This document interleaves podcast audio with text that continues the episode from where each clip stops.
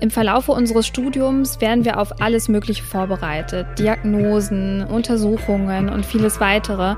Aber worauf uns wirklich keiner vorbereitet, ist Verantwortung zu übernehmen. Also dieser Moment, deine Unterschrift zu setzen und Verantwortung zu übernehmen, ist schon ein sehr großer Unterschied zum PJ davor. Ja, also das war schon eine große Überforderung.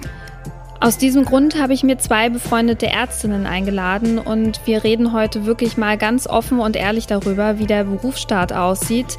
Vor allen Dingen sowas wie zum Beispiel die erste Nachtschicht. Ähm, ja, ich glaube, es gibt einige Leute, die die schon auf der Toilette verbracht haben und ähm, das auch weint, weil das mit der Verantwortung in dem Moment einfach zu viel wurde. Das ist ganz normal und das heißt nicht, dass man selber schlecht ist, sondern das ist halt auch einfach eine riesige Verantwortung, die man da trägt. Wir erzählen euch, wie wir unsere Ängste überwunden haben und ähm, wie Verantwortung übernehmen uns auch bereichert hat und uns vorangebracht hat. Und das Schöne ist, was ich eben selber gemerkt habe, dass ich dann auch immer sicherer werde in gewissen Situationen. Und dass es eigentlich am Ende des Tages eine Teamleistung ist, die Verantwortung ausmacht. Ich hatte nie das Gefühl, dass ich mich irgendwie unwohl fühlen muss, ähm, wenn ich da jemanden anrufe. Also wirklich ganz im Gegenteil da. Ruhepuls. Alles für ein entspannteres Medizinstudium. Der Podcast von Via Medici von Thieme.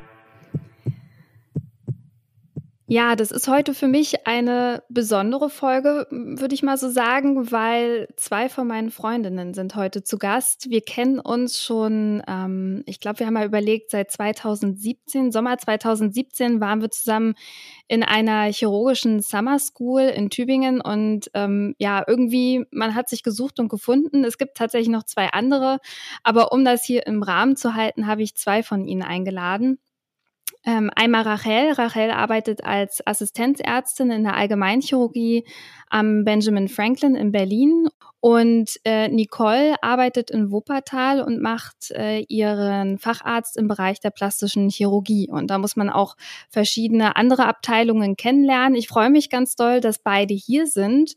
Und jetzt mal Hand aufs Herz. Wer von euch hat in der ersten Nachtschicht geweint? Also ich habe nicht in der ersten Nachtschicht geweint, ähm, weil die erst sechs Monate nach meinem Arbeitsantritt äh, letztendlich gekommen ist. Ich habe aber tatsächlich in meinem, also nach meinem ersten Dienst geweint. Und der war sieben Tage, nachdem ich angefangen habe. Boah, sieben Tage?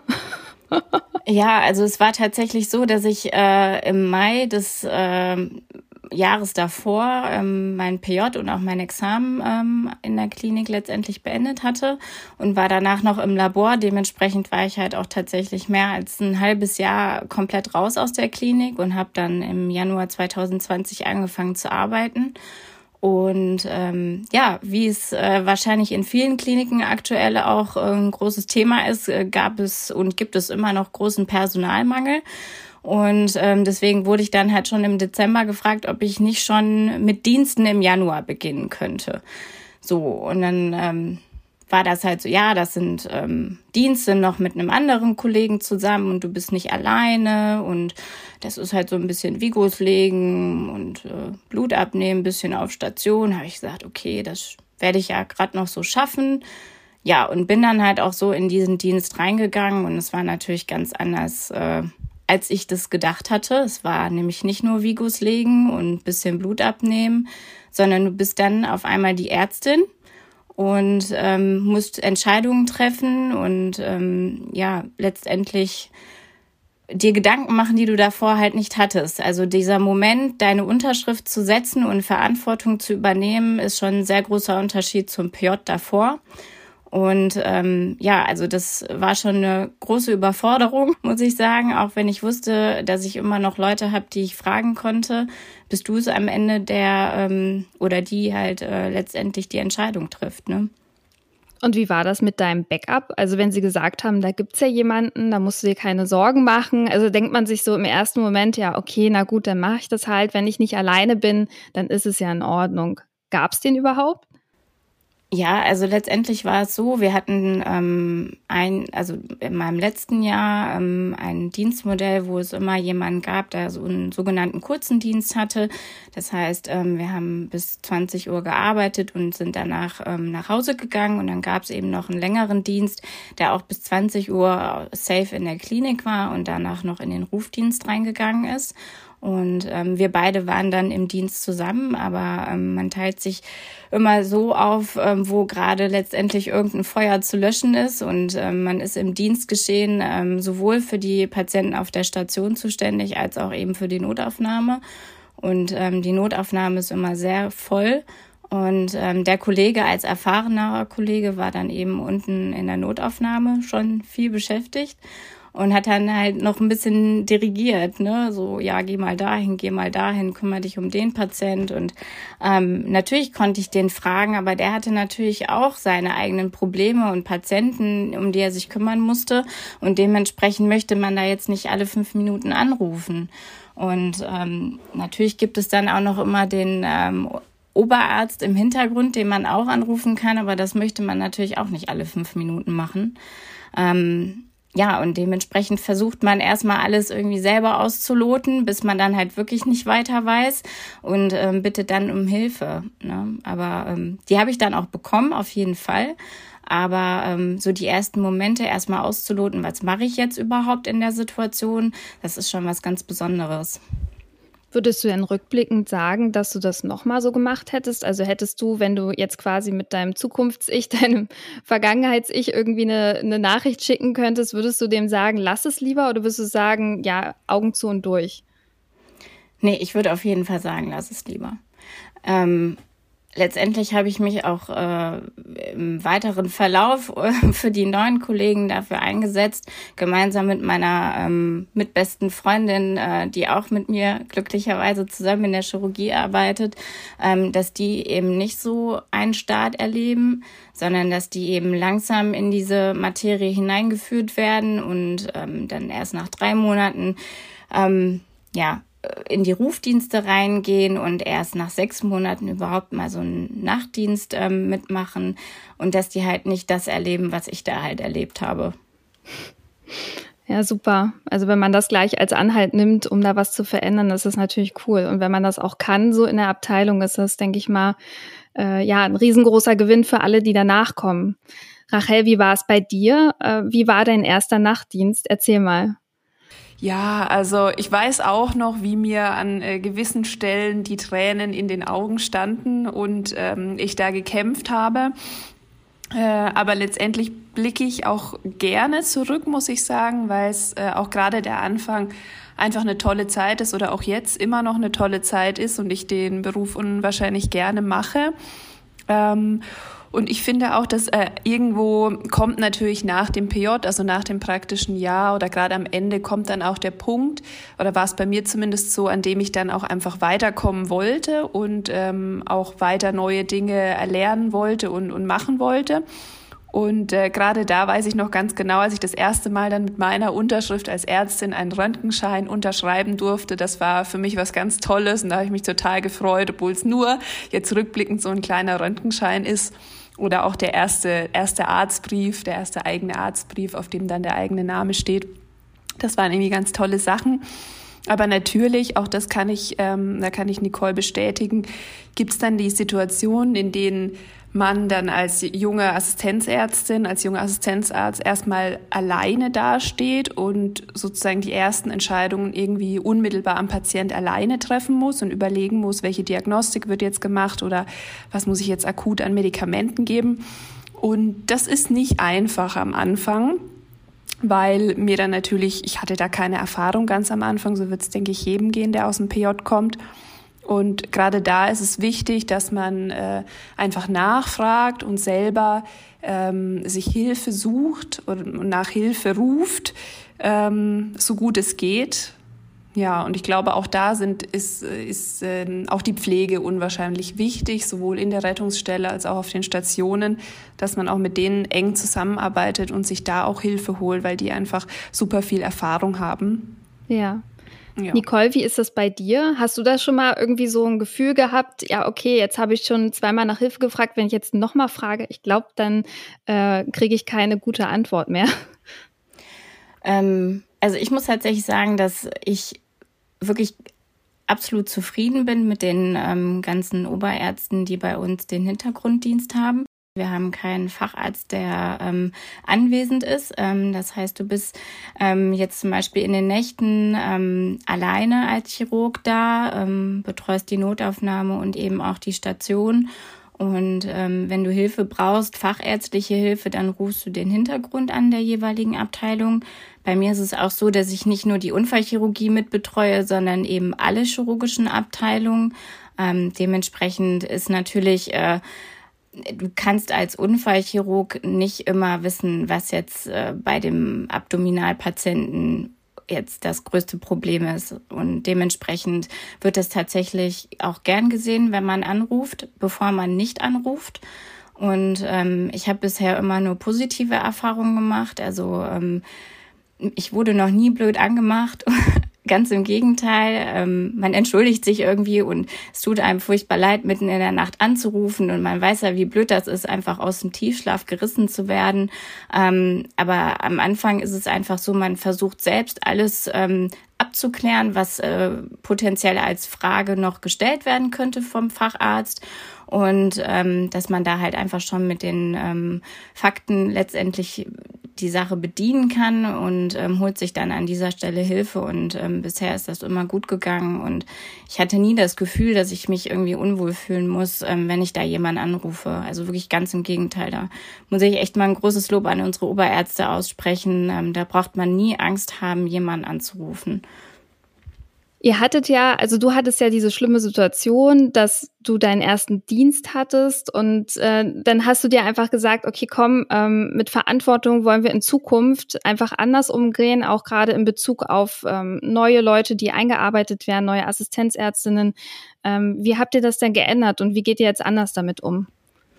Ähm, wir haben uns gemeinsam mit den Chefärzten der jeweiligen chirurgischen Abteilungen zusammengesetzt und ähm, das Thema angesprochen und ähm, letztendlich ähm, ist es so, dass jeder Assistent, der in einer chirurgischen Abteilung ähm, beginnt, ähm, das ist bei uns die Gefäßchirurgie, die Allgemein- und Viszeralchirurgie, die Thoraxchirurgie, die Unfallchirurgie und die plastisch-ästhetische Chirurgie, ähm, dass die innerhalb von ähm, drei Monaten ähm, gewisse Rotationszeiten erfüllen müssen, bevor sie ihren ersten ähm, ja, Spät- oder kurzen Dienst machen ähm, so dass die aus jeder Abteilung Erfahrung sammeln können, genug Zeit haben, um Erfahrung zu sammeln, ähm, Fragen zu stellen, ähm, damit die eben letztendlich einen gewissen Input haben, bevor die in den ersten Dienst reingehen.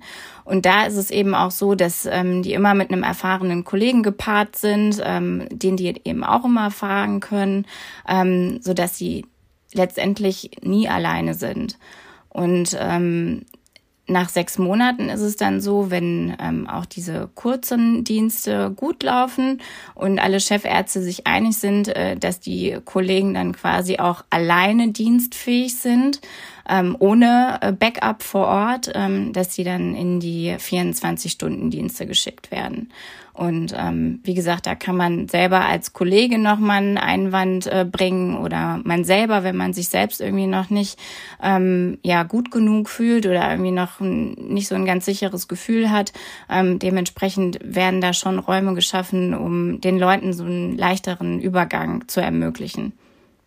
Das klingt ja so ein bisschen wie ein Schlaraffenland. Also so könnte ich mir das auch gut vorstellen, wenn das so ablaufen würde, äh, ja, dass man halt wirklich so ein bisschen in die Verantwortung reingetragen wird und nicht von Knall auf Fall vor, äh, plötzlich auf einmal alles ähm, übernehmen muss und dann tatsächlich an einem Punkt kommt, wo man überfordert ist. Das ist ja einfach, das ist ja auch nichts Negatives. Das ist einfach nur ähm, ja nicht ungewöhnlich, dass man direkt nach dem Studium nun mal nicht alles weiß und an gewisse Sachen herangeführt werden muss, gerade wie du, was du da erleben musstest. Ähm, irgendwie alle chirurgischen Abteilungen abzudecken und der Kollege, der einem unterstützen soll, der war selber extremst beschäftigt.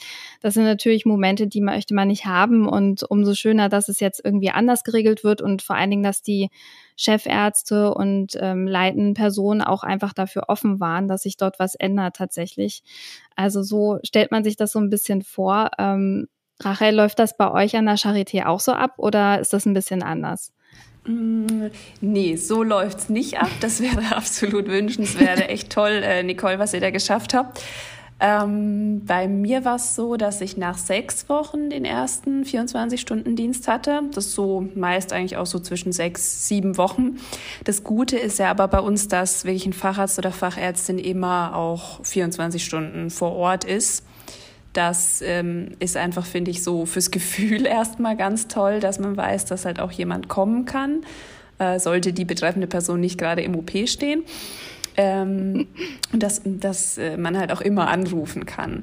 Aber was ich nochmal unterstreichen möchte, das hattest du gerade, Florentine, gesagt, dass es ganz okay ist oder ganz normal auch am Anfang, dass man einfach nicht alles weiß. Oder nicht nur am Anfang, sondern auch im Verlauf. Also es ist, äh, wenn man frisch vom Studium kommt, kann man ja einfach noch gar nicht alles wissen oder es fehlen so viele Erfahrungen, die man dann einfach erst Stück für Stück macht. Und da ist es ganz okay, wenn man auch nachfragt und wie wir auch schon gesagt haben, gewünscht, dass man nachfragt. Und es kommt dann eben Stück für Stück eben die Erfahrung dazu, so dass man dazu lernt und immer wieder neue Stationen ja auch durchläuft. Also ich bin jetzt im Moment auf der Intensivstation, mache da meine Rotation die im Rahmen des äh, Common Trunk für die äh, Chirurgie eben vorgegeben ist. Und auch da stehe ich jetzt wieder vor so vielen neuen Herausforderungen, Erfahrungen. Und da wächst natürlich die Verantwortung auch noch mal mehr, weil es einfach noch viel unmittelbarer um Leben und Tod geht, als es sowieso schon im Krankenhaus geht. Ähm, das also gebe ich ganz klar zu, das ist nicht immer einfach und das ist auch emotional belastend. Aber es kommen dann auf der anderen Seite eben auch die tollen Momente, wenn man wieder was zum ersten Mal gemacht hat oder machen durfte, jetzt ein ZVK legen oder äh, einen Dialysekatheter legen, dass das einfach die Momente sind, die es dann auch wieder ausmachen, die einen nach oben tragen. Und ähm, natürlich nicht nur das, auch, auch das, allein der Umgang mit den Patienten. Und das Schöne ist, was ich eben selber gemerkt habe, dass ich dann auch immer sicherer werde in gewissen Situationen und ähm, dann auch da den Patienten eben und Patientin ein Stück weit die Angst nehmen kann. Ähm, aber es dauert natürlich und ist so ein Entwicklungsprozess. Ja. Und wenn du jetzt so beschreibst, du bist ja jetzt drei Jahre dabei, ähm, fühlst du sich schon fest und sicher in allem oder ist es so, dass du sagst, ähm, okay, also ich habe jetzt vielleicht so ein paar kleine Schritte schon gemacht, aber das volle Gefühl, ich könnte die Verantwortung für alles übernehmen, ist noch nicht so da und ist es gut, wenn man noch mal jemanden zum Rückfragen hat? Ja, das ist absolut gut. Also nein, ich fühle mich nicht in allem sicher, das würde ich auf keinen Fall sagen. Ähm, aber ich habe zumindest so ein bisschen eine Ahnung, wenn jetzt irgendwie auch ein Patient kommt in die Rettungsstelle mit gewissen Symptomen, in welche Richtung es gehen könnte. Also, dass man einfach eine Ahnung hat, so ein bisschen jetzt auch klinische Erfahrung, um die Situation einzuschätzen. Also inwieweit ist das jetzt hier äh, wirklich ein schwerkranker Patient und äh, brauche ich jetzt sofort irgendwie noch Hilfe oder was für eine Diagnostik brauche ich? Also das ist so, würde ich sagen, habe ich jetzt schon in der Zeit ganz gut gelernt. Und dann ist es aber super und auch wichtig, dass man immer Facharzt oder Oberarzt, je nachdem eben zu welcher Tageszeit und wie jetzt gerade man personell aufgestellt ist, ähm, das ist ganz wichtig, dass, ähm, dass ich da rückfragen kann. Und auch ganz bewusst oder ja auch so vorgegeben, also ich dürfte als Assistenzärztin keine Indikation für eine OP stellen. Dazu braucht man Facharzt, ähm, eine Facharztstandard eben. Und das ist auch ganz richtig so. Ja, absolut. Nachher ist die Indikation falsch und dann muss man selber mit seinem Rücken da irgendwie gerade stehen. Das ist, glaube ich, absoluter Horror. Äh, gerade wenn du so ansprichst, auch so Intensivstationen, könnt ihr ja beide mal sagen, ob das so, ähm, ob ihr das schon erlebt habt, dass ihr auf einer Station wart oder in einer Notaufnahme und sind in, seid in Kontakt mit Tod getroffen. Also dass jemand halt einfach verstorben ist in eurem Dienst und ihr auch irgendwo Teil der Verantwortung getragen habt. Ähm, und wie ihr damit umgegangen seid. ich habe jetzt äh, Ende September meine Rotation auf der Intensivstation beendet, war auch sechs Monate da. Ähm, also das, was Rachel jetzt im Grunde genommen gerade erlebt, ähm, habe ich jetzt schon hinter mir. Und ich muss ganz ehrlich sagen, diese Zeit möchte ich nicht missen, ähm, gerade weil man auch ein ganz anderes Verständnis von Leben und Tod bekommt. Ähm, und man hat natürlich auf einer Intensivstation, da sind ähm, schwer kranke Menschen, ähm, wo man halt darum kämpft, dass die überleben. Aber ähm, natürlich gelingt das nicht immer und dementsprechend ist man da eben häufiger ähm, auch ja mit dem Tod konfrontiert. Und ähm, man merkt eben auch schon, dass wenn man ähm, wirklich mit allen Mitteln um das Leben eines Menschen kämpft, dass das auch was mit einem macht, wenn es am Ende doch irgendwie nicht klappt. Und ähm, da muss man halt aufpassen, dass man das nicht ähm, auf gut Deutsch gesagt mit nach Hause nimmt und ähm, das immer weiter in sich hineinfrisst, sondern dass man irgendwie einen Weg findet, ähm, äh, damit irgendwie klarzukommen, damit fertig zu werden. Und ich finde, ähm, wenn man am Ende des Tages weiß, man hat alles gemacht, ähm, das heißt, alle sind sich darüber einig, alle haben ihr Wissen in einen, ähm, ja, in einen Pott reingeworfen und ähm, am Ende hat es einfach nicht gereicht, weil der Patient wahrscheinlich einfach schon so schwer krank war, dass es eben letztendlich nicht mehr zu retten war, das Leben. Ähm, dass man doch irgendwie mit einem guten Gewissen, so makaber sich das anhört, ähm, den Angehörigen sagen kann, ähm, dass wir alles getan haben, aber dass es eben am Ende nicht gereicht hat.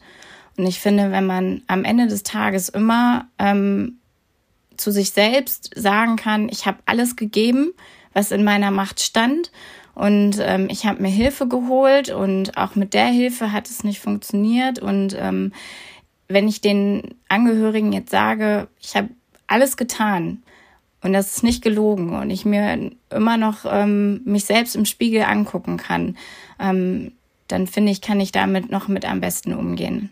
Auch wenn es natürlich sehr, sehr traurig ist. Also dieser Anruf an die Angehörigen ist schon mit das Schwierigste, was man als Arzt ähm, letztendlich irgendwie machen muss. Hast du denn noch andere Bewältigungsstrategien, die dir dabei helfen, in so schwierigen Situationen damit klarzukommen? Letztendlich hilft es mir immer, mit Kollegen darüber zu sprechen, ähm, die Situation einfach nochmal Revue passieren zu lassen. Ähm, an welcher Stelle ist was jetzt eingetreten? Hätten wir da noch intervenieren können? Ich finde, ganz wichtig ist immer letztendlich aus jeder Situation noch was ähm, zu lernen und mitzunehmen vielleicht auch ähm, Dinge beim nächsten Patienten anders zu machen. Ähm, ja, und ich denke einfach so, das Gespräch ähm, mit Kollegen, also nicht nur ärztlicherseits, sondern auch pflegerischerseits, ist immer ähm, sehr wohltuend. Und auch wenn man nach Hause geht und es einem einfach nicht gut geht, ähm, wenn man jemanden hat, den man anrufen kann oder wenn jemand einfach schon zu Hause ist, mit dem man darüber sprechen kann, der einem zuhört, ähm, dass man da eben auch ähm, seinem Redebedarf äh, letztendlich auch Raum geben kann. Hast du das von Anfang an schon so gewusst, dass dir das hilft oder brauchte das ein bisschen Zeit, um herauszufinden, was einem in der Situation eine Stütze auch irgendwo ist? Ähm, ich habe ganz schnell gemerkt, dass ich ähm, über gewisse Dinge einfach sprechen muss, ähm, dass ich die nicht mit mir selbst ähm, ausmachen kann, sondern äh, dass ich mit irgendwem ähm, darüber einfach letztendlich das Gespräch suchen muss, um ähm, ja nochmal zu hören, was hätte ich halt vielleicht besser machen ähm, können oder ähm, ja, oder was hätte ich auch nicht besser machen können. Ähm, letztendlich tut es mir auch gut, dass ich einen Partner zu Hause habe, der nicht Mediziner ist, der das nochmal aus einer ganz anderen Perspektive betrachtet, weil ich glaube, wir Ärzte gehen schon auch deutlich härter mit uns selbst ähm, letztendlich ins Gericht. Und ähm, ja, und es ist eigentlich ganz interessant, das nochmal zu hören, ähm, wie ein Nichtmediziner zu dieser Situation steht und das bewertet, ähm, damit man einfach nochmal so einen anderen Standpunkt bekommt. Ja, das war jetzt so ein kleiner äh, Tipp am Rande. kann ich auch nur unterstreichen, finde ich super. Weil man redet außerdem auch mal über was anderes und kann auch mal Abstand gewinnen von dem, was man da erlebt. Und Verantwortung übernimmt man noch früh genug und äh, auch oft genug im Klinikum ist auch einfach mal schön nach Hause zu kommen und einfach nur Sachen zu machen, die einem Spaß machen. Und es äh, ist vielleicht nicht immer Verantwortung für andere zu übernehmen. Absolut. Ich habe eine Situation erlebt, das ist ein absolutes Negativbeispiel in einem Krankenhaus. Da war ich noch ähm, Krankenpflegeschülerin und äh, ich war auf einer Intensivstation, habe da irgendwie was hingebracht, ich weiß gar nicht mehr was. Und äh, auf jeden Fall war da ein Patient, der ist reanimationspflichtig geworden in dem Moment, auch wo ich da äh, in dem Saal war. Da liegen so ungefähr sechs äh, bis acht Patienten immer. Und äh, das ist ja halt, also ihr kennt die Unruhe. Auf einmal wird plötzlich alles ganz ähm, schnell und es kommen ganz, ganz viele Leute und es bildet sich eine Traube. Nur in dem Moment war es irgendwie so, dass gar nicht so viele Leute da waren, die hätten helfen können. Und die Pflegekraft, die war, glaube ich, extremst versiert. Die hat dann die Beatmung gesteuert, hat angefangen, den, äh, wollte den schon anfangen zu intubieren. Weil das Problem war, der Assistenzarzt, der da zuständig war für den Patienten, äh, der war wie gelähmt. Der stand an der Wand und konnte sich nicht bewegen. Das tat mir so leid. Und sie hat immer nur gesagt, jetzt sag doch mal, ich kann nicht einfach irgendwas machen ohne deine Anordnung. Und äh, er, er konnte aber nicht. Er, er konnte weder was sagen, noch konnte er sich bewegen und so. Und es war halt auch keiner da, der helfen konnte. Und ich glaube, das ist ein ganz wichtiger Punkt, dem wir am Anfang schon gesagt haben, dass es immer schön ist, ähm, also man kann Verantwortung schon eher übernehmen, wenn man weiß, man teilt die sich. Also man teilt die sich mit einem mit einem Facharzt, mit einem Oberärztin, mit einer Chefärztin, Chefarzt oder so. Also man steht nicht vollkommen alleine da. Und das war halt wirklich so ein Moment, wo ich mir dachte, okay, da macht Verantwortung wirklich keinen Spaß. Und ähm, ich glaube, der, ich weiß nicht, wie es mit ihm als als Assistenzarzt weitergegangen ist. Ich hoffe, er hatte noch viele positive Erlebnisse und nicht nur das. Aber das ist so ein bisschen, ja, wo ich halt denke, äh, das ist halt blöd. Und da steht man dann wirklich alleine da. Ich finde das total schön, dass du das ansprichst, ähm, weil als ich mein PJ beendet habe, ähm, war ich voller Elan und habe mich total gefreut, ähm, endlich Ärztin zu sein und meinen ersten Arbeitsalltag äh, irgendwie bewältigen zu können und ähm, endlich anzufangen, war voller Tatendrang und ähm, ich finde, es ist wichtig für jeden, ähm, bevor er anfängt, als Arzt zu praktizieren, zu wissen, ähm, dass ja unser Beruf tatsächlich manchmal ähm, ja rosiger dargestellt wird, als er ist.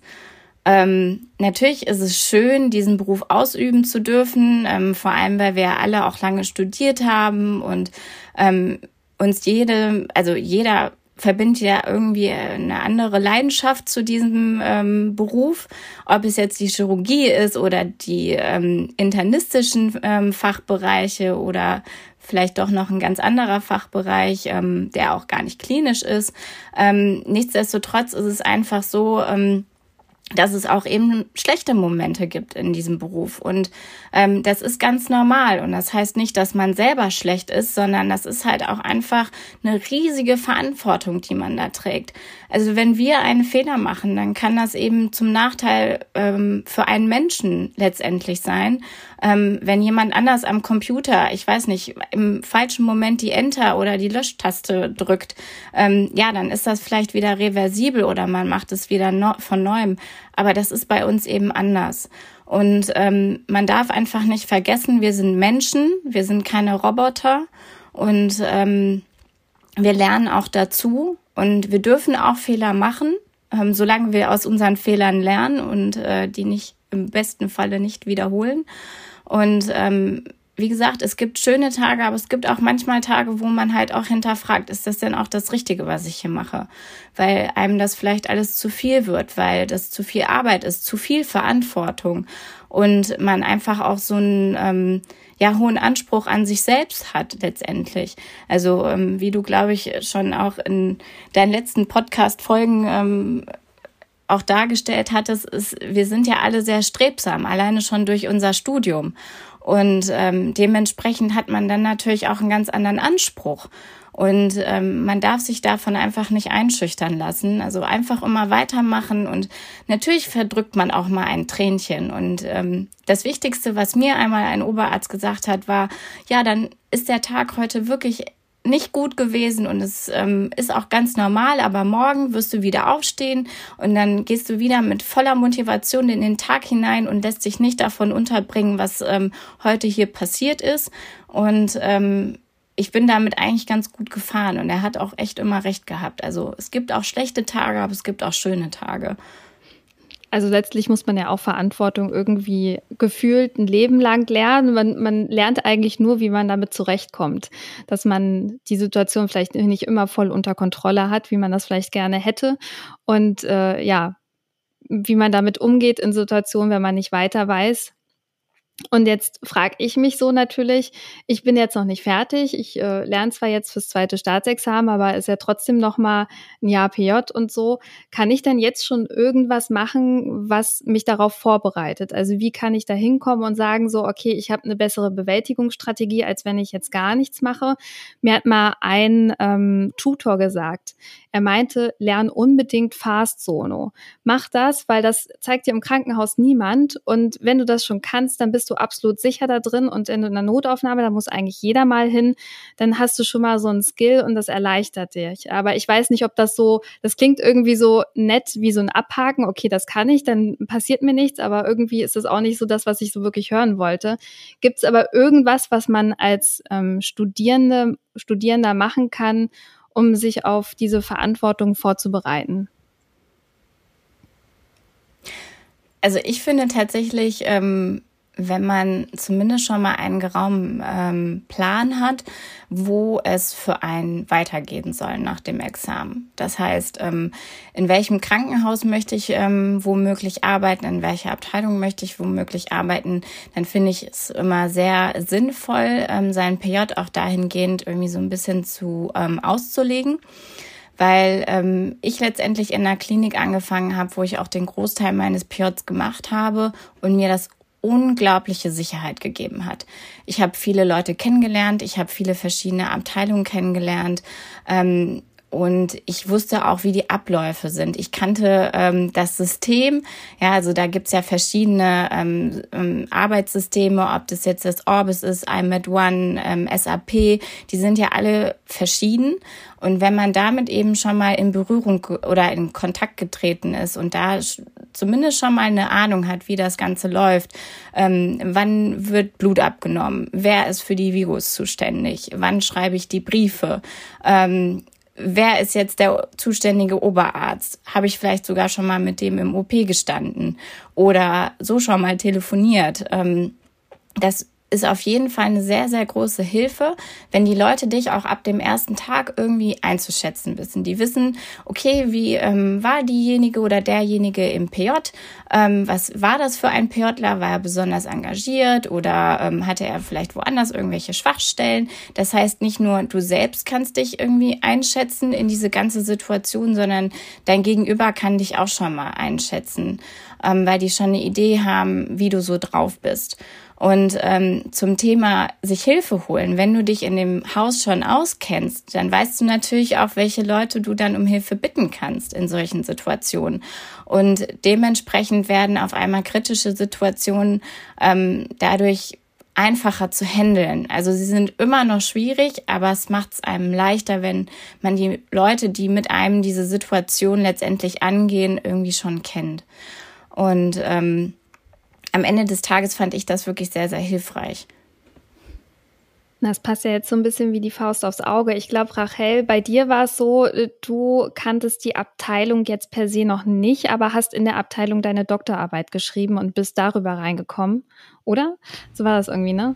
Mhm, genau. Ja, also ich hatte, hatte damals einen Kurs im Studium, das war ein praktischer Kurs.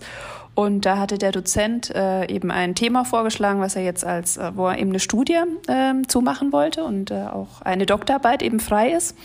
Und äh, das klang eben super interessant damals und da hatte ich mich da beworben und äh, kam dann so an die Klinik letztendlich, ans Benjamin Franklin. Und über die Doktorarbeit, die natürlich dann auch eine Weile gedauert hat, hat habe ich das ganze Team äh, kennenlernen dürfen und äh, habe dann meinen ähm, chirurgischen Teil von dem PJ auch dort gemacht und habe dann eben da im PJ auch das Haus und wie Nicole auch schon meinte, so die ganzen Abläufe eben kennengelernt. Und das hat mir auch unwahrscheinlich geholfen, dann für den Arbeitsbeginn. Also bei dir war es dann ähnlich, dass, dass du dann quasi die Leute schon kannst. Das ist echt ein Vorteil, ne? Aber es gibt ja auch so viele Leute, denke ich mir, die nicht unbedingt wissen, wo sie hinwollen oder ähm, ja noch nicht wissen, welche Abteilung es wird oder welches Krankenhaus, welche Stadt oder so, da ähm, denke ich mir so, hm, okay, also für die muss es ja auch irgendwie eine Lösung geben. Wie kann man sich irgendwie, hast du eine Idee, wie man sich darauf vorbereiten kann, dass man plötzlich von diesem Change zwischen, man ist PJler und hat so, ähm, ja, also nicht wirklich nennenswerten Anteil an Verantwortung und dann ist man plötzlich fertig und approbiert und so und dann steht man da und dann heißt es so, jetzt mach mal, setz deine Unterschrift drunter, du hast die Verantwortung in dem Moment. Hm. Ich glaube, man kann, ähm, oder mein Tipp wäre auch im PJ schon zu versuchen, Verantwortung zu übernehmen. Das, also man hat ja auch da schon eine Verantwortung, sei es jetzt nur Blut abnehmen oder Flexülen legen, das ist ja schon auch eine Verantwortung. Man macht da auch was am Patienten. Zu dem Punkt vielleicht noch, so sei es, man muss ja so oft Blut abnehmen und Zugänge legen im PJ und da gibt's Phasen, äh, gab es auch Phasen bei mir, da hatte ich da einfach keine Lust mehr drauf.